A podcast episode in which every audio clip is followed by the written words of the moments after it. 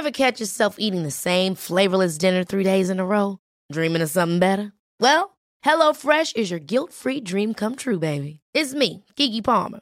Let's wake up those taste buds with hot, juicy pecan-crusted chicken or garlic butter shrimp scampi. Mm. Hello Fresh. Stop dreaming of all the delicious possibilities and dig in at HelloFresh.com. Let's get this dinner party started.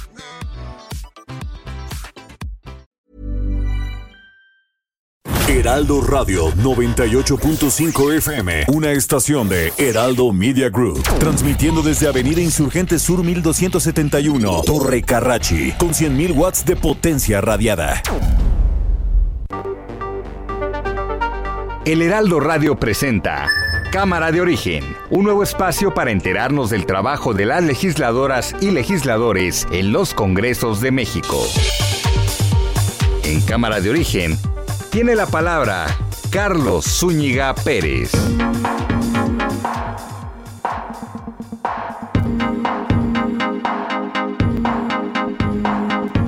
Llegamos ya al viernes, viernes 12 de noviembre de 2021. Buenas tardes, gracias por acompañarnos en esta nueva emisión de Cámara de Origen. Estamos en vivo, en directo. Les saluda Carlos Zúñiga Pérez.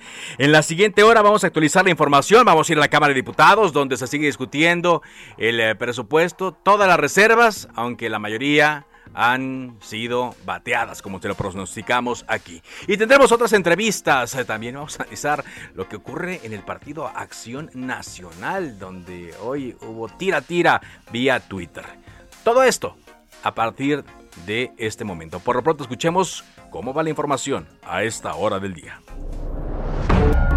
Adán Augusto López, secretario de Gobernación. No hay ningún convenio, como asegura él, con la presidencia de la República, porque la presidencia de la República no es parte en el litigio. Son dos denuncias presentadas, una con anterioridad al inicio de este gobierno por el caso. Ahora hay la otra denuncia, que es la del caso agronitrogenados. Tenemos entendido que así ha trascendido, que ha hecho la petición de la reparación del daño. La denuncia fue presentada por Petróleos Mexicanos previa autorización del Consejo de Administración y son ellos los que tienen que decidir. Ya no quieren reparar el daño. Tú hablabas de que está ofreciendo cuánto? 5 millones, por los dos casos, por Odebrecht y agronitrogenado. De dólares. No, estoy hablando de 200 millones de dólares. Fue de, de los negocios que hicieron entre todos. Pacto por México, pacto contra México. El pueblo se cansa de tanta pinche tranza. Agradecer mucho a toda la gente porque mañana cumplo año, voy a cumplir 68 años. Estoy muy bien de salud. Alfonso Durazo, gobernador de Sonora. Ha dicho presidente y ha dicho bien que no tenemos derecho a fallar y no le vamos a fallar. Todo lo que hoy somos políticamente se lo debo a las y los sonorenses, a usted y a la Cuarta Transformación. Margarita Zavala, diputada del PAN. Por eso hemos presentado un presupuesto alternativo. Sí, sobre el presupuesto que ustedes están presentando. Y lo hicimos poniendo otras prioridades. Entre ellos, el de los niños y el de las niñas. Y aquí nos van a oír a la oposición a reclamar el derecho de las mujeres, a reclamar el derecho de los niños y las niñas, a devolverle a la clase media lo que les han despojado. Ayer otra vez le fue mal a Margarita Zavala y justamente por estos tratos a la oposición, la Alianza Legislativa Va por México prevé romper el diálogo con Morena sobre las reformas constitucionales que pretende el gobierno federal, incluidas la reforma eléctrica, la reforma electoral y sobre la Guardia Nacional. Esto ante la negativa completa que hay de negociar, de ceder algo en el presupuesto por completo. No le han hecho caso a ninguna y sabemos que no le van a hacer caso a la coalición de PAN, PRI y PRD. Y la sesión continúa. En un momento vamos a actualizar toda esta información. Eh, se están discutiendo las reservas, pero rapidito, ¿eh? Temas que son muchas, casi 2.000. La Fiscalía del Estado de México ya identificó a las 17 personas fallecidas el pasado sábado 6 de noviembre tras el accidente en la autopista México-Puebla que derivó en el incendio de varios vehículos. Y son 17 porque en un principio se habían manejado 19 personas también por parte de las autoridades oficiales del Estado de México. Luego se confirmó son 17. Aquí el tema es, ¿qué se va a hacer? en este tramo de la autopista México-Puebla para evitar que sigan ocurriendo accidentes. ¿Qué? ¿17 muertes no van a moverles como otras muertes que han ocurrido en otros casos? Esta tarde fue reportado un incendio en la refinería de Pemex en Cadereyta, Nuevo León. Es eh, en la cartera que va de Monterrey a Reynosa, kilómetro 35. Llegaron cuerpos de emergencia. Según se informa, el incendio ya fue controlado. Es en una planta de, de sulfadora y eh, nos dicen también que Pemex no ha dado todavía ningún reporte oficial sobre este hecho. Se suspendió el servicio en tres estaciones de la línea 9 del metro por una revisión del sistema de suministro eléctrico. Son las estaciones Pantitlán, Puebla y Ciudad Deportiva. El servicio provisional se ofrece únicamente de Velódromo a Tacubaya y viceversa. Por fin podría llegar la educación financiera a las aulas. Gabriel Llorio, quien es subsecretario de Hacienda y Crédito Público, dijo que la Secretaría de Educación Pública puede incorporar elementos de educación financiera en su libro de texto y es probable que el próximo ciclo escolar se concrete. Qué bueno, ¿eh? Porque esa sí es información útil. Ojalá y luego también pues se incluyan información sobre nutrición, ¿no? Para evitar el tema de la diabetes y el sobrepeso que ahorita nos tiene en serios problemas temas de civismo, de leyes, para entender nuestro sistema de justicia, ¿no?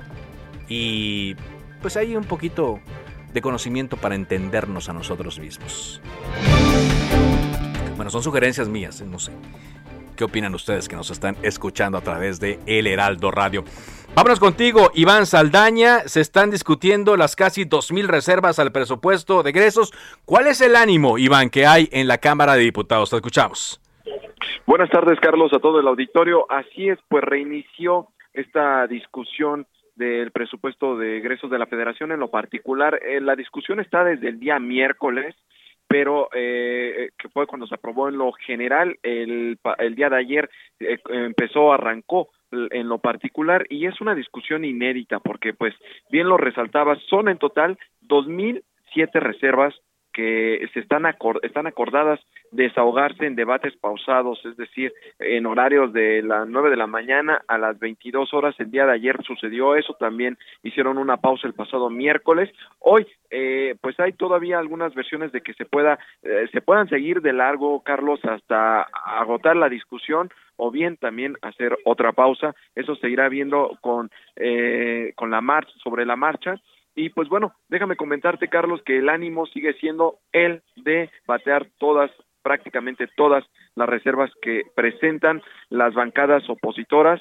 Son más de 780 del PAN, 427 del PRI, 308 del PRD y que suman pues más de 1.500 reservas y 200 más todavía de Movimiento Ciudadano han sido desechadas, mientras que Morena que también presentó reservas con el PT y el Verde, pues ocupan la tribuna para defender el presupuesto de egresos de la Federación, para contestar a la oposición, pero antes de que sean sometidas como una dinámica que ya ha sido recurrente en, una, en discusiones en el Parlamento, pues las eh, retiran para que eh, pues simplemente estas no se sometan a votación, retiran sus reservas. Hasta el momento la oposición sigue proponiendo modificaciones al dictamen de presupuesto, reasignar, eh, pues eh, el bloque Va por México está proponiendo reasignar reasignaciones presupuestales por 380 mil millones de pesos, entre ellos para los sectores de salud, para los de sectores de infraestructura, también para turismo y para protección a mujeres eh, víctimas de violencia. Sin embargo, bueno, ya está dicho cantado por el bloque oficialista, no se van a aceptar modificaciones y pues eh, comentabas también Carlos que eh, pues sí hubo un amago por parte de la alianza opositora va por México a Morena y aliados y que si no aceptan cambios en el presupuesto cuya discusión pues continúa en este momento no habrá acuerdos para reformas constitucionales que el oficialismo proponga, entre ellas la reforma eléctrica. Eso es lo que dicen, dicen, vamos a mantener el diálogo porque forzosamente eh, es su tarea como legisladores, pero difícilmente pues van a haber acuerdos, incluso eh, hubo frases ahí destacadas como las de Luis Espinosa Cházaro, coordinador del PRD, dijo que somos buenos entendedores, entenderemos que si no hay diálogo, no hay negociación, no hay convencimiento en este presupuesto, pues no habrá diálogo, no habrá convencimiento ni tampoco habrá construcción en las reformas constitucionales. El PRI dijo que eh, el Morena está a oídos sordos y también el PAN eh, señaló que no están aplicando, no quieren aplicar un ojo por ojo, pero dicen eh, ellos tienen claro que también no van a llegar a negociar tan fácil en, el tema de las reformas. Básicamente eso es lo que están diciendo Carlos, es lo que dijeron en conferencia de prensa y se está viendo reflejado ahorita en tribuna con el rechazo de todas las reservas. El rechazo de todas y cada una de las reservas. Muchas gracias.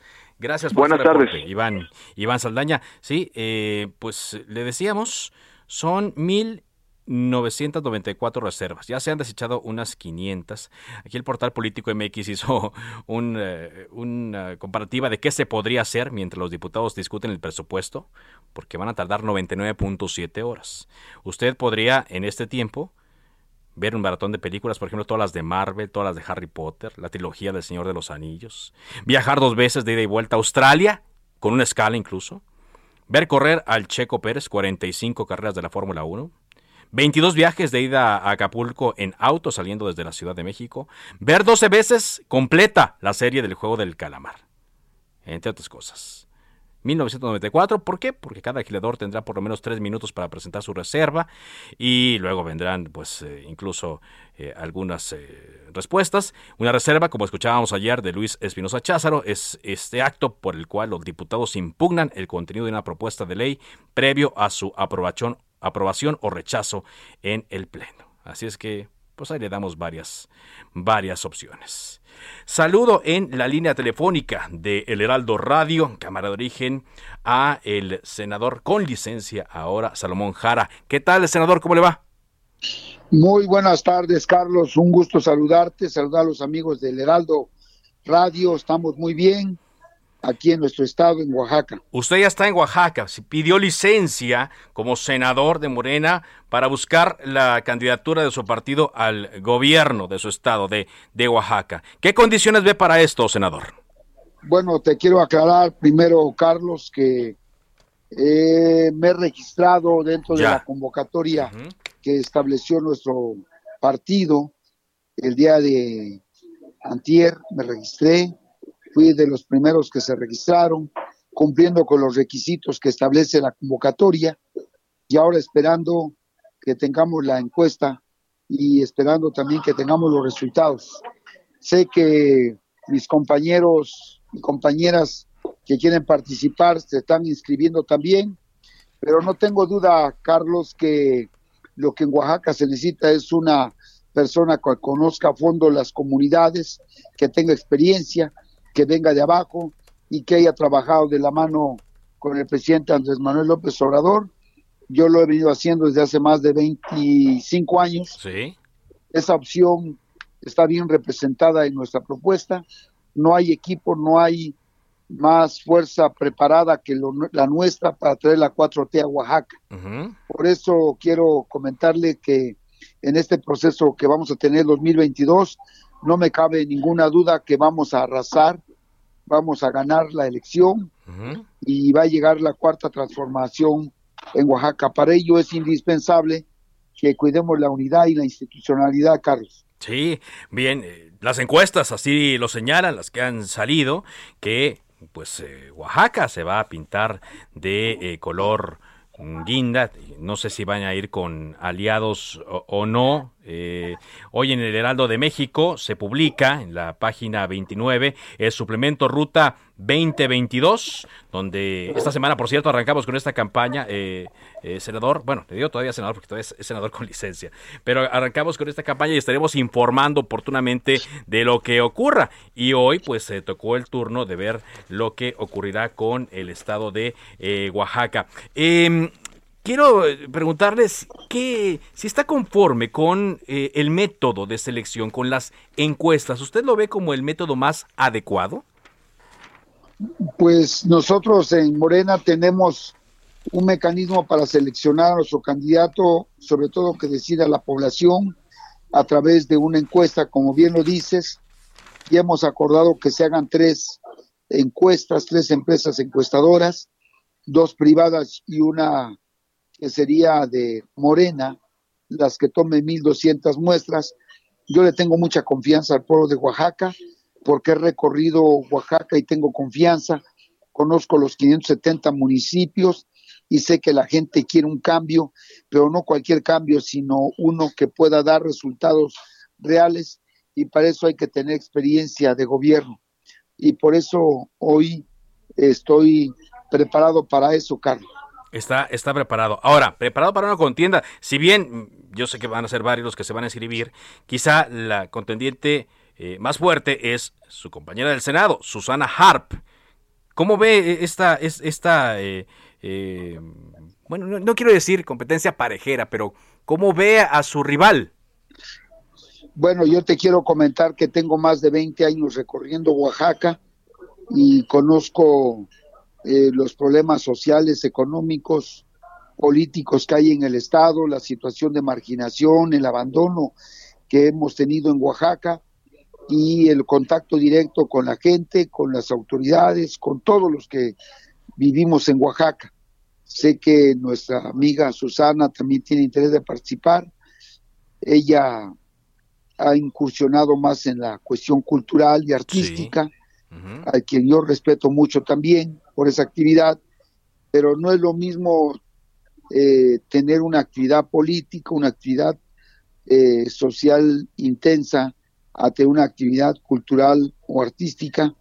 No es la misma situación, de tal manera que yo, como te decía, la le tengo un profundo respeto, pero creo que eh, sí le faltaría un poco más en cuanto a conocimiento de una realidad política de nuestro Estado.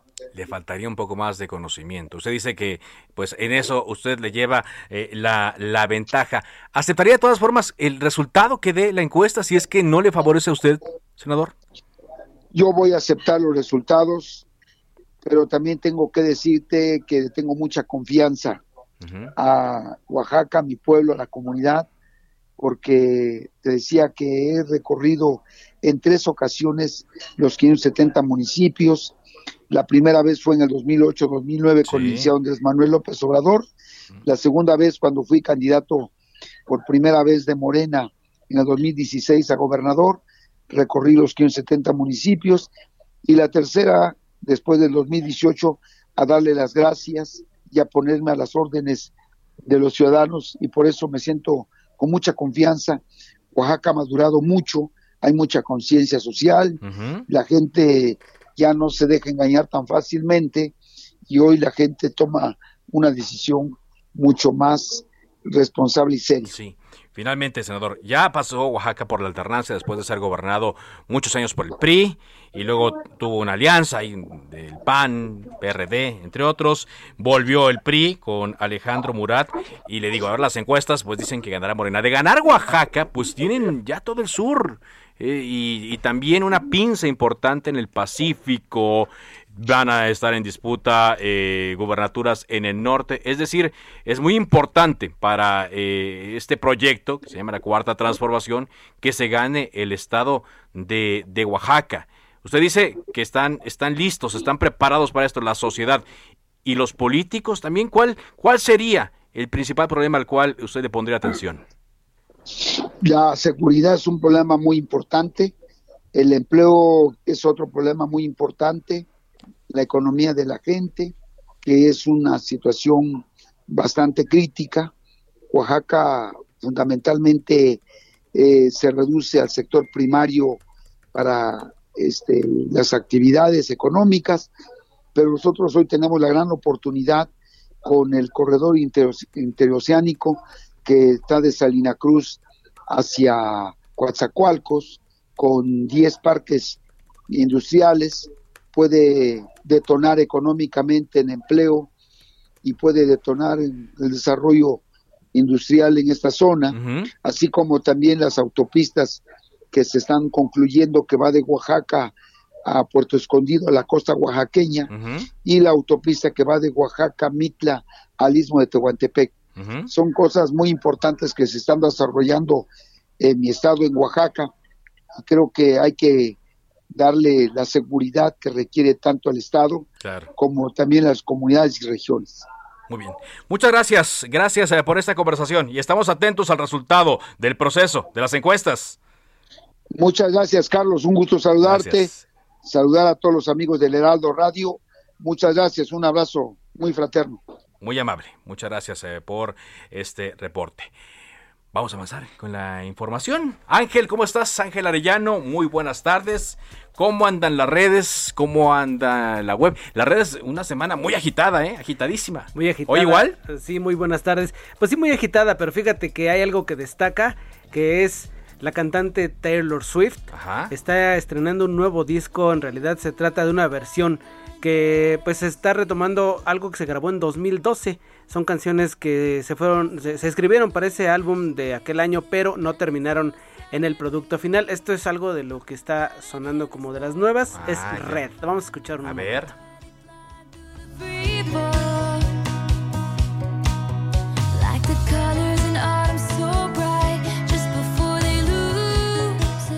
Pues ahí está. Es que ella luego tuvo una guerra ahí que ganó, una pelea, vamos a llamarlo, con su disquera, ¿no? Y también, es, eh, pues, eh, eh, fue muy aguerrida con las plataformas para que se les pagaran regalías a los artistas y creo que consiguió regrabar para tener menos problemas legales que se regraben en nuevas versiones sus canciones. Es un producto nuevo, es el caso de este álbum Red que se publicó en 2012, así que para los que son fans ya seguramente lo escucharon. Si usted quiere conocer qué es lo nuevo de Taylor Swift, ahí está. En distintos lados puede encontrar las nuevas versiones. Y ya lo decías en el resumen, eh, Carlos, una buena noticia que llega a los libros de texto la educación financiera.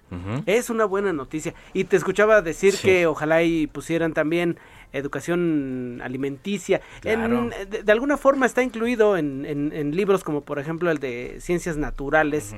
Eh, usted puede ingresar a conalitech.cep.gov.mx, es eh, la Comisión Nacional de Libros de Texto Gratuitos y los puede ver, o sea, ojear, están como si usted lo, ah, estuviera estudiando. Exactamente. Y lo que decías también de civismo también se ha incluido ya desde hace algún tiempo. Es eh, educación cívica es ahorita te digo cómo se llama, se dice formación cívica y ética. Sí, eso es porque al presidente le interesa. Yo lo que digo es. que se debe ser más extenso y quizá hablar un poco más de justicia, ¿no? que conozcamos nuestro sistema de justicia, el nuevo sistema de justicia. Sí, fíjate que tienen muy buen diseño y muy buenos temas estos libros. Y fíjate que también eh, en el caso de la educación financiera habría que ver qué educación financiera. Si tienes una visión de el dinero como lo tiene el presidente, dices, no, mejor así. No vaya a ser muy neoliberal la educación, pues, ¿verdad? Sí, o sea, educación financiera se trata de ver cómo manejar una cuenta en el banco, cómo manejar una tarjeta de crédito. Mm, Tus deudas. Sí, distinguir lo que es gasto e inversión. Alguien ahorita en el Buen Fin dice, voy a invertir en una televisión. Esa no es, un, no, es una inversión, es un pues. gasto. Inversión es lo que le mete dinero a tu bolsillo.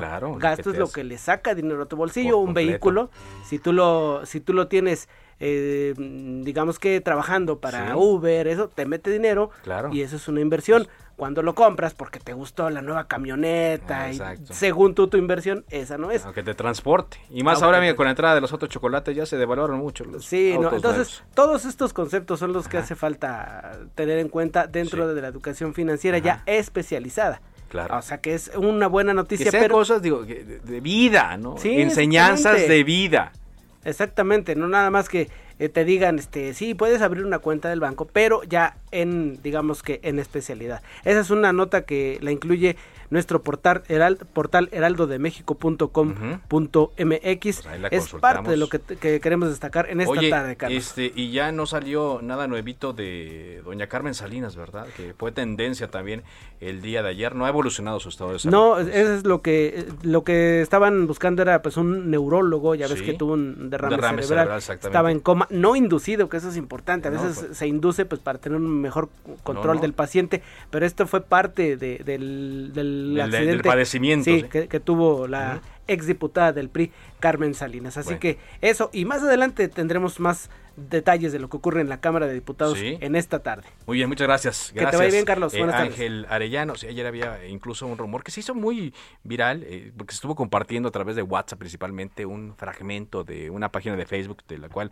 no había mucha eh, confianza y decía que había fallecido. No, la señora está viva, sí, grave, estable, pero están pasando las horas críticas de un padecimiento como este. Vamos a un corte comercial y regresando tendremos más entrevistas y también veremos cómo van las cosas ahí en la Cámara de Diputados, porque pues están ahí discutiendo, pero ya el presupuesto no se le va a cambiar. Volvemos.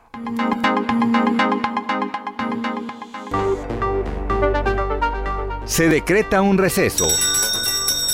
Vamos a un corte, pero volvemos a Cámara de Origen con Carlos Zúñiga Pérez.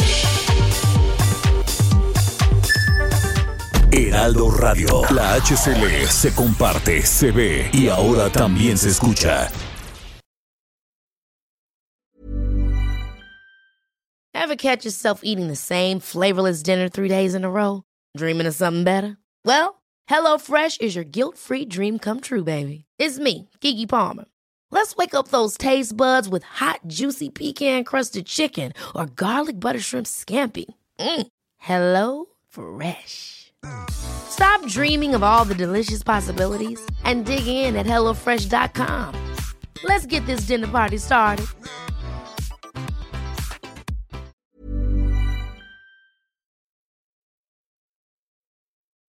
Heraldo Radio. La HCL se comparte, se ve y ahora también se escucha.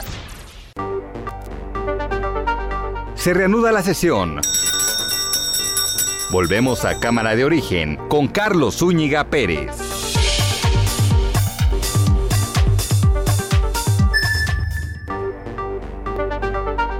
Contacte a Carlos Zúñiga Pérez en Twitter, Facebook e Instagram como arroba carloszup.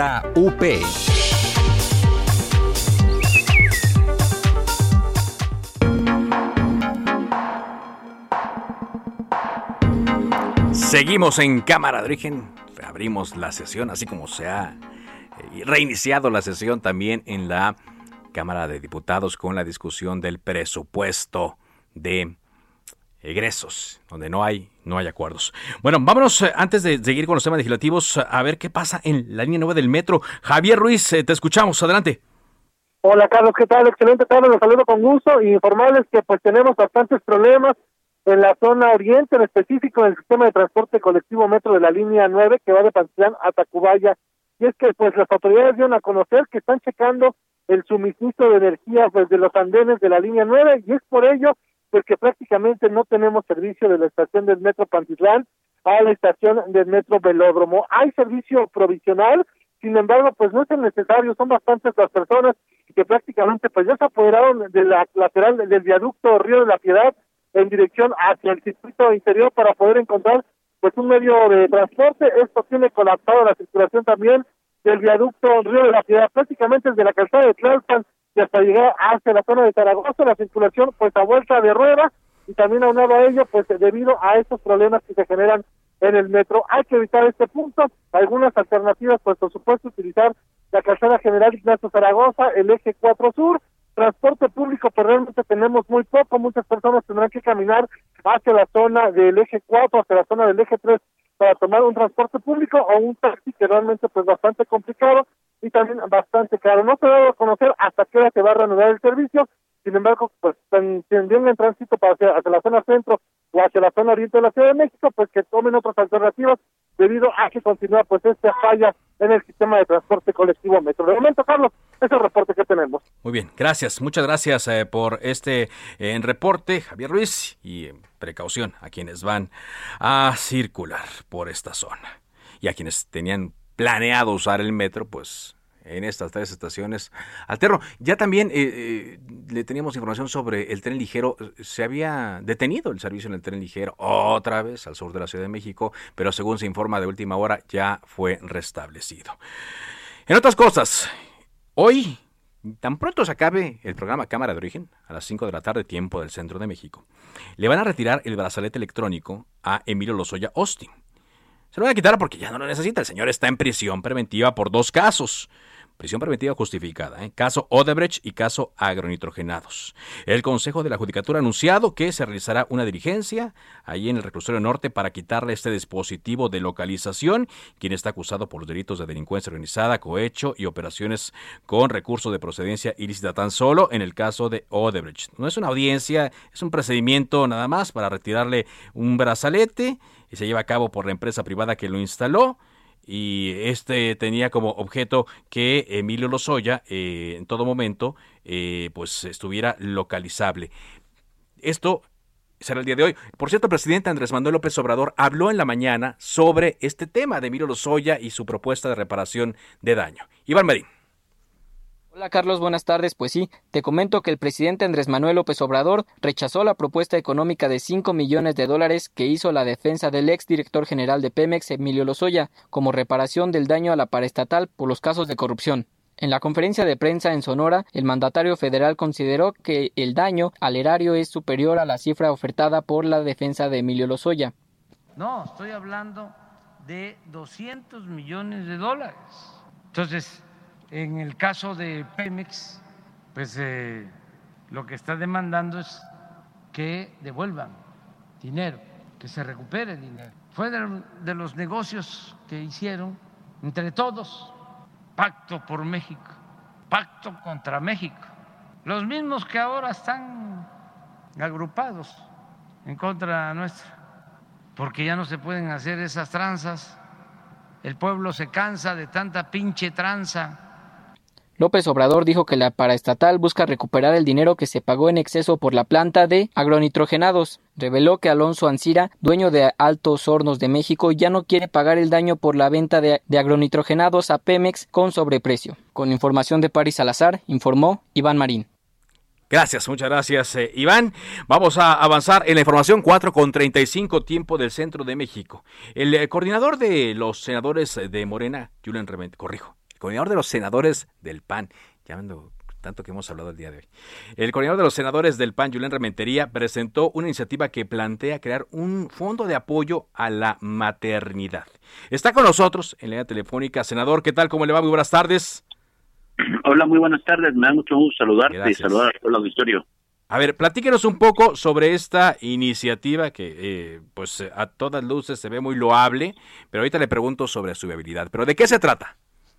Bueno, es una iniciativa que propone una la creación de una ley nueva y la modificación de dos. Una que es la, creación de la ley del Fondo de Apoyo a la Maternidad, así la denominamos, y reforma la ley de la asistencia social y la ley la ley orgánica de administración pública federal. ¿Y qué es lo que propone? Bueno, pues de lo que habla es precisamente de garantizar a todas las mujeres en situación de vulnerabilidad, esta es los que están en situación de calle, violencia o violación, el acceso y ayuda médica y psicológica también, y también así como los refugios, la manutención, capacitación para el trabajo y el empleo temporal, desde el momento en que sepan que están embarazadas. Esto es una ley que van, por supuesto, dedicado a aquellas mujeres que por esta situación de violencia o de, de, violación o de situación de calle y que estén embarazadas y que decidan ellas en su libertad continuar con su embarazo y no interrumpirlo. Entonces, bueno, no hay en este momento un apoyo eh, franco, real para este tipo de mujeres y bueno, pues lo que estamos proponiendo es que pudiera existir. Que pudiera existir. Eh, ¿Cuánto, cuánto eh, sería un apoyo inicial, eh, senador, para estas mujeres? No, no, estamos hablando de una cantidad específica, de lo que estamos hablando es que a través de los DIFs, de la federación, de los estados y de los municipios, fueran apoyados por el Fondo Este de Apoyo a la Maternidad, creado precisamente a partir de esta ley, y que sería administrado desde luego por el Sistema Nacional para el Desarrollo Integral de la Familia. La intención de esto es que pueda haber estos centros de, atención en todo el país como un organismo de asistencia, de apoyo y que genere también información necesaria para las mujeres embarazadas y luego, bueno, que puedan también darles capacitación para aquellas que así lo deseen, eh, para que puedan poco a poco encontrar eh, la posibilidad de salir adelante y apoyarlas desde bueno, desde que están en esta condición hasta el alumbramiento y un año posterior al alumbramiento, ¿no? Ahora, senador, eh, estoy platicando con Julián Rementería, coordinador de los senadores del el PAN. Se habla aquí de un fondo. Recordemos que pues eh, hay como una versión a esto, hablar de fideicomisos, fondos, etcétera, y cosas también que no se propongan desde este gobierno. ¿Qué viabilidad hay de que se pueda discutir y de que se pueda llevar a cabo esto? Pues mira, yo creo que como lo mencionaste, tiene el sentido de esta iniciativa pues no podría, no debería ameritar controversia ni discusión. De lo que estamos hablando es de la mujer cualquiera que tenga en estas condiciones, que esté embarazada y que ella misma en absoluta libertad decide yo no quiero interrumpir mi embarazo, ¿quién la ayuda? En este momento no hay quien la ayude de manera real. Entonces, ¿de dónde se quiere tomar el recurso? Por supuesto, de, de la Secretaría de Hacienda para crear llamémosle como quieran. Si no le quieren llamar fondo, pues que lo llamen como lo quieran llamar, pero al final que se pueda, en todo caso, conseguir el espíritu, que es el apoyo a las mujeres embarazadas y que no tienen quien las apoye y que dice, bueno, yo sí quiero, porque no todas tienen nada más pues la razón del embarazo a partir de una violación. Hay hay otro tipo de condiciones que también existen y que al final de cuentas, bueno, pues si quieren tener a su bebé, bueno, pues que tengan quien les pueda apoyar. Me parece que eso hoy no está contemplado tal cual como una política mm, social para este tipo de personas, para mujeres en estas condiciones, y que me parece que debiera ser considerado. Eso es lo que nosotros estamos proponiendo en esta ley. Habrá, habrá que platicarla, ya se turnó, ya es una iniciativa, está presentada formalmente. Yo esperaría que pudiéramos discutirla con verdaderas ganas de poder ah, lograr aprobar esto eh, en el sentido más amplio, apoyar a la mujer en esta condición. Y claro, y que no se, no se eh, tome partido de ideologías, ¿no? Eh, si bien hay mujeres que puedan optar por otras opciones, quienes opten por tenerlo, pues que, tengan un, apoyo, un recurso. senador, ¿qué vislumbra usted en medio de todo esto y con esta propuesta? En cuanto al paquete económico, vaya, al presupuesto cuando llegue al Senado. Pues mira, yo, yo, yo diría que por lo que he visto en la gran cantidad de leyes que se han aprobado ya en el Senado y en Cámara de Diputados también, en la, legislatura anterior, y en esta seguramente no será la excepción, en donde se han, pues, de alguna forma autorizado una cantidad importante de cambios para mm, beneficio de las mujeres, pues queja que percibe o que persigue, mejor dicho, este tipo de cosas, el ayudar a las mujeres, ahora a las que están embarazadas y que no tienen quien las ayude, y que no sea su única puerta la interrupción del embarazo, porque para las que lo decidan continuar, pues que se pueda apoyar. pero a lo que voy es en, cuanto a, a, esta y otras propuestas que, que pueda haber. Ya ve lo que está pasando en, en la Cámara de Diputados, que todas las reservas están siendo bateadas. Pues sí, pero ah, esto no estoy hablando, eh, entiendo lo sé y sé lo que está sucediendo, pero yo en esto apelaría a todas las legisladoras mujeres que han defendido, además con mucha justicia y mucha razón, a, las mujeres eh, desde distintos instrumentos legales, pues que en este lo podamos coincidir. No tienen que venir todos eh, promovidos por mujeres. En este caso, bueno, es para las mujeres y lo importante es que pueda ser algo que les ayude. Yo estoy abierto a que lo podamos discutir y a que podamos encontrar lo que mejor les funcione. Yo yo yo no quiero exactamente ni que se llame así, que le pongamos el nombre que, le quieran poner, pero que al final que pueda conseguir el objetivo que perseguimos. que aquella mujer que diga, dice, yo sí quiero seguir con mi embarazo, que no sea la única puerta el interrumpirlo por falta de recursos o por falta de condiciones o por, no sé, cualquier otro tipo de condición que pudiera pone en riesgo la absoluta libertad de la mujer a decidir. Bueno, no quisiera eh, dejar eh, que se vaya, senador, eh, para preguntarle un tema que surgió en las últimas horas. se habla de una renuncia al PAN de una senadora, de Marta Márquez, y también de una senadora suplente que se pasó a Morena. ¿Cuál es la condición de estas dos legisladoras y cómo queda su bancada? Bueno, yo quisiera primero hablar de la de la suplente. Esa es una condición estrictamente temporal, porque la, la senadora titular regresará con nosotros para mediados de diciembre. Ella, por razones de condiciones, en el, digamos que en las reglas eh, de nuestro partido para contender a un puesto, eh, digamos que intrapartidista, tuvo que pedir licencia. Y la persona que la sustituyó, bueno, pues ella ya había abandonado las filas del PAN hace algún tiempo, se pasó a Morena pero bueno, esto será en todo caso mm, revertido hacia mediados de diciembre cuando termine el proceso interno para el cual está participando la titular. Eso por un lado y ahí se zanjaría este asunto. En el caso de la otra legisladora, la de Aguascalientes, Marta Márquez, Marta, Márquez yo tuve la oportunidad de platicar hace un rato con ella, largo y tendido. Ella tiene un, reclama un asunto estrictamente, digamos que personal y local, para el caso allá en su estado, no tiene que ver con conflictos con el grupo.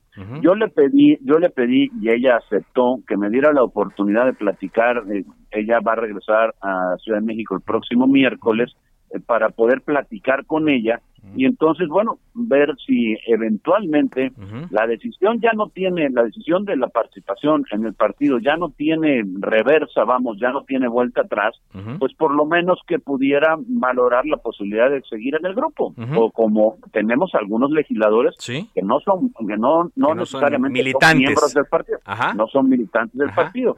En este momento hay cuatro o cinco y esta condición pudiera ser la de ella. Muy bien. Entonces, yo espero que podamos eh, pues con ella encontrar un camino para poder porque ella no ella no tiene problema con lo que piensa Acción Nacional ni cómo hacemos las cosas en el grupo ni ningún problema con nadie del grupo. Es un problema de otra índole que ella lo tendría que en todo caso valorar y yo lo que quisiera es que pueda, pueda seguir pues laborando desde su escaño en el grupo con Acción Nacional más allá de su militancia muy bien.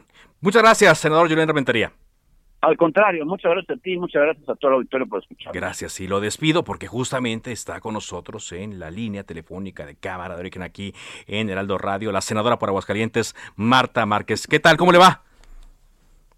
Muy bien, eh, Carlos, buenas tardes a la orden. Bueno, no sé si alcanzó a escuchar la última parte de la conversación con Julián Rementería. Me dice que tuvo una plática eh, muy, muy franca, honesta, larga eh, con él y que, bueno, va a valorar el seguir formando parte del grupo parlamentario. Pero para nuestro auditorio, Marta Márquez, ¿por qué después de 18 años renuncia a la militancia en el PAN?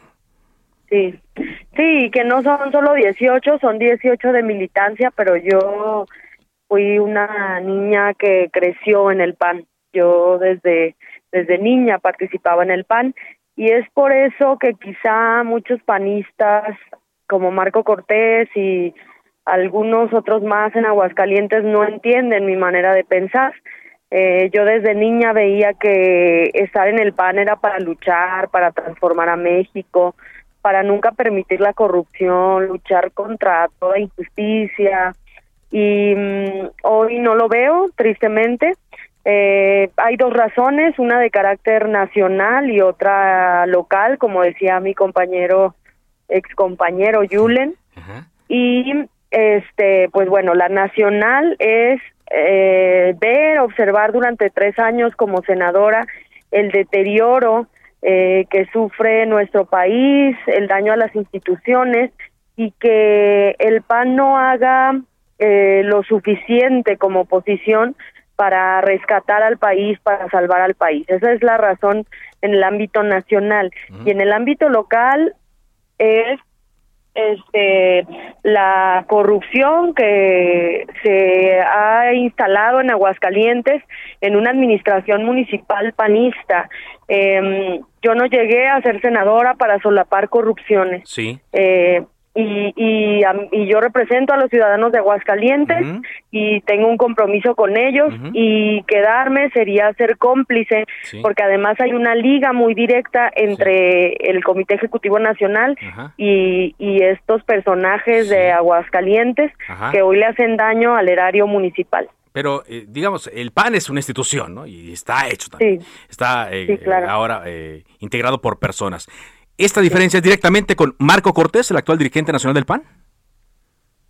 Pues él tiene hoy la responsabilidad. Eh, no todo es su culpa, pero sí creo que está llega, eh, su, su paso por la dirigencia hizo llegar al límite a Acción Nacional, se hacen cosas, se hacen cosas y se solapan y se premian cosas impensables como estos diputados que eh, que se hicieron pasar por indígenas o por migrantes.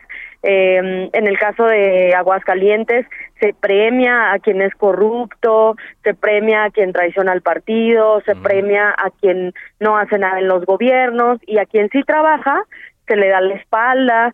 Yo he sido víctima de violencia política en Aguascalientes y nunca me defendieron y, un largo etcétera.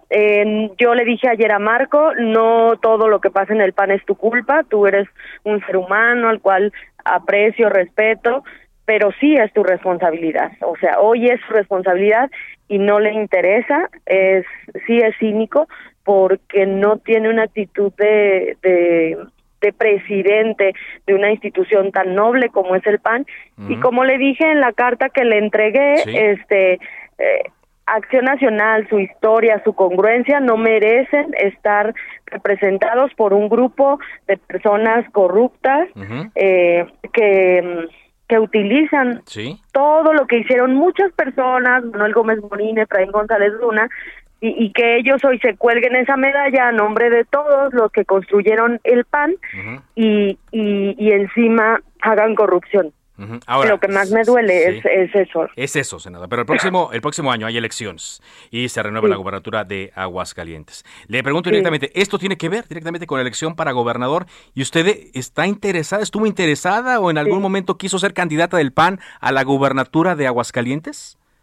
Sí, claro, yo lo manifesté y Marco fue a fue a Aguascalientes como un Judas a negarme, un medio le preguntó, el Heraldo de hecho, le preguntó que si yo no, porque él mencionaba a otras dos personas, y el medio le pregunta, Marta Márquez no, y, y me negó, dijo, no, no me lo ha manifestado, y yo creo que es, pues es malo como dirigente, o sea, no dices que no, dices que sí, ¿no? Que bienvenidos todos, no solo Marta, sino todos. O sea, yo no le pido que esté de mi lado, pero que no me violente y que no me minimice.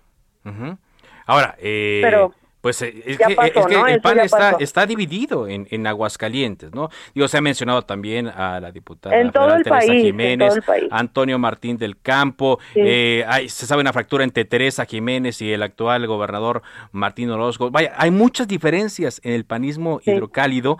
¿Cómo van a ganar entonces eh, en medio de esta fractura? Eso fue lo que yo planteé, yo denuncié corrupción, corrupción. Yo denuncio corrupción eh, hace poco menos de un mes. Y, y planteé que nos sentáramos todos a la mesa a dialogar porque realmente lo que está en juego es el daño que se le hace a las familias de Aguascalientes. Yo te quiero decir que en Aguascalientes eh, acciones del gobierno municipal, como por ejemplo endeudar al ayuntamiento, al municipio a 30 años, como por ejemplo que las familias de Aguascalientes estén pagando 5 mil pesos al mes de agua. eh, no estoy de acuerdo y no lo voy a permitir y lucharé desde cualquier trinchera para que eso no siga pasando. Entonces, yo denuncié eso y yo llamé al diálogo, ese diálogo no se da. Yo ayer le pregunto a Marco que cómo le iba a hacer para que Aguascalientes saliera unido, o sea, todavía en el afán de construir y él me excluye diciendo que, que, que él lo está viendo, o sea, como diciéndome lo estoy viendo, pero sin ti, no te preocupes. bueno, nos adelantaba ya eh, Julián Rementería que le pidió en esta plática, bueno, considerar continuar en este grupo parlamentario. Sin embargo, puede ocurrir también que se acerquen de otros partidos políticos con usted al, ver esta posibilidad, a ver la exposición y su experiencia, eh, senadora. ¿Consideraría esto también? Sí, yo quiero estar tranquila y bien en lo personal porque eso es un valor en la política. Eh, el, valor que tiene una persona debe ser lo más importante, como el valor que tienen los ciudadanos, cualquier persona. Y mm, este, yo voy a ir tomando decisiones con mucha calma, decisiones bien pensadas y decisiones que beneficien a las familias de Aguascalientes. Yo tengo comunicación con, con todos los coordinadores de los grupos parlamentarios, además una buena relación, además eh, un respeto que me he ganado por la lucha, eh, por la salud y creo que eso me lo respetan y, y sí pedí su respaldo, pero únicamente eso, eh, han mostrado solidaridad, eh, lo cual agradezco y, y la decisión pues eh, se irá tomando con mucha calma y, y pensando en las familias de Aguascalientes. Muy bien. Muchas gracias, senadora, por esta conversación. Gracias, hasta Gracias pronto. por acompañar. Marta Márquez, senadora por Aguascalientes, secretaria de la Comisión de Salud, por cierto, y quien hoy renuncia al Partido Acción Nacional. Hubo muchos tweets el día de hoy. Eh, Marco Cortés eh, dijo que los panistas unidos podemos lograr más. Invitaremos a distintos liderazgos que se involucren en tareas concretas de las elecciones. Santiago Aquí le contestó que aceptaba, pero Damián Cepeda dice que no, o sea, que no formará parte de un, de un CEN que no comparte, pero que él va a promocionar al partido de todas maneras en las elecciones. Y Adriana Dávila, quien también quería ser dirigente del PAN, dice que una lástima que sea por redes sociales que Marco Cortés eh, use para evadir responsabilidades y distribuir tareas a quienes hemos manifestado una visión distinta para hacer las cosas en el PAN. Pancho Domínguez, exgobernador de eh, Querétaro, también dice, por tercera ocasión, reitero mi postura, no participaré en ninguna actividad con la actual dirigencia del PAN. Fracturándose, como dirían en la cocina, en la panadería, desmoronándose el pan. Bueno, la jefa de gobierno Claudia Sheinbaum, ya antes de irnos, eh, le comento rápidamente, la jefa de gobierno Claudia Sheinbaum está informando en su cuenta de Twitter que el director del metro le está informando que se va a restablecer en media hora el servicio en las estaciones Pantitlán, Puebla y Ciudad Deportiva de la línea 9 que eh, están suspendidas provisionalmente. Eso es lo que informa. Y también rápidamente le comento que este viernes el Instituto Nacional de Migración emitió una alerta migratoria a nombre de Carlos Tex, director de Pemex, Carlos Treviño, director de Pemex. Pero bueno, pues ya es un poquito tarde porque, según su abogado, el señor Carlos Treviño se encuentra en Houston, Texas, y que está a disposición de las autoridades. Así es que pues abren allá el consulado en Houston. Eh, quizás lo pueden localizar, me pueden decir hasta dónde se encuentra. De esta forma, llegamos a la parte final de Cámara de Origen. Gracias por habernos acompañado el día de hoy y a lo largo de esta semana. Quédese en Heraldo Radio con referente informativo y yo le espero el próximo lunes, si es que no hace puente. Aquí nos escuchamos.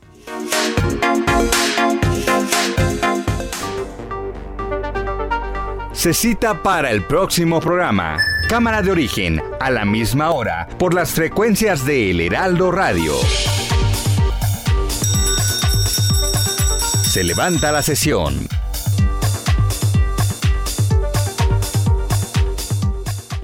Heraldo Radio.